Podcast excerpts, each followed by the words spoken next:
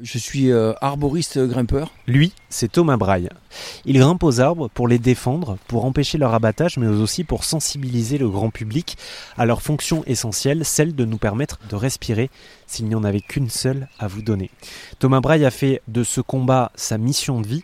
Il a accepté de nous recevoir dans son écrin de verdure dans le Tarn près de Mazamet pour nous parler de son travail pour qu'on comprenne bien, euh, quand vous vous accrochez dans un arbre, vous grimpez, vous vous accrochez, vous passez plusieurs jours dessus, ça bloque un chantier, c'est-à-dire que les personnes qui étaient censées l'abattre ne peuvent plus rien faire. Oui, tout à fait. Euh, on a la chance de ne pas être en Russie, parce qu'en Russie, on vous aurait coupé l'arbre au pied. Hein.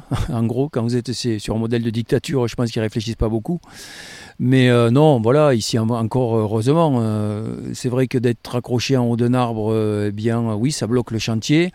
Je pense que je passe entre les mailles du filet, le fait d'avoir travaillé pendant un an et demi avec le ministère de la Transition écologique pour faire évoluer un article de loi justement sur les arbres d'alignement, qui est le L350-3 du Code de l'environnement qui interdit tout abattage d'arbres d'alignement bonne santé. Et eh bien aussi euh, le fait euh, médiatiquement d'avoir des parrains aussi euh, de poids, comme Juliette Binoche, Bruno Solo pour le groupe national de surveillance des arbres.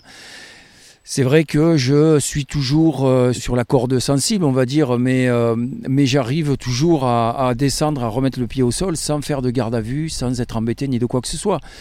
Donc aujourd'hui, j'ai envie de dire, euh, peut-être que la parole que je porte aussi et que tous les membres du GNSA un peu partout en France portent, c'est que il faut être euh, toujours dans la bienveillance. Moi, même si je suis là-haut, je demande toujours à pouvoir continuer à dialoguer avec les préfets, avec les autorités, avec les gendarmes, et ça se passe très bien. Il faut, voilà, je, ne sais pas, c'est euh, euh, un amalgame de, plein de, comment dire de d'effets. enfin, voilà, en fait, tout se goupille bien, quoi. Tout simplement, quand je suis là-haut, j'ai l'impression que les planètes sont alignées.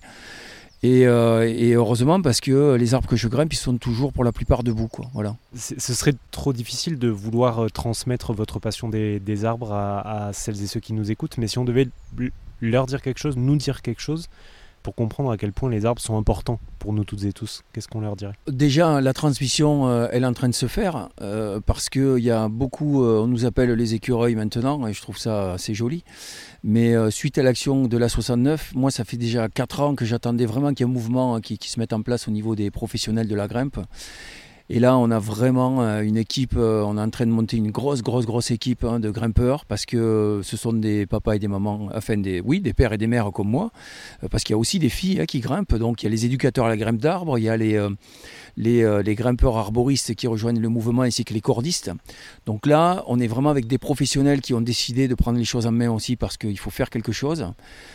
Et si j'ai envie de transmettre quelque chose aux personnes qui nous écoutent, c'est que j'ai juste envie de leur dire euh, essayez, euh, essayez de vous boucher le nez pendant 20 secondes et vous allez vite voir qu'on eh a besoin de respirer et que la seule respiration que l'on peut avoir, elle nous vient uniquement du monde végétal. Donc s'il n'y a plus de végétaux sur la planète, l'air, l'oxygène sera moins pur, le carbone augmentera, il fera de plus en plus chaud.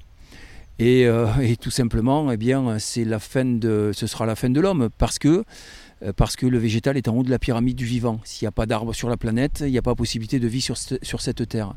Et j'ai envie de dire, euh, je trouve cette, euh, cette image assez, assez mignonne, mais les arbres sont les cheveux de la planète. Et toutes les personnes qui sont chauves, eh bien, elles mettent des casquettes. Voilà, pour pas attraper de cancer. Voilà, c'est pour faire un petit, un petit parallèle, quoi. Et si vous avez envie de mieux comprendre ce dont nous parle Thomas Braille, eh bien, arrêtez-vous aujourd'hui devant un arbre, touchez-le, sentez-le, ressentez-le, et réfléchissez à ce que vous venez d'entendre, parce que prendre soin des arbres, c'est prendre soin de soi, nous dit Thomas Braille.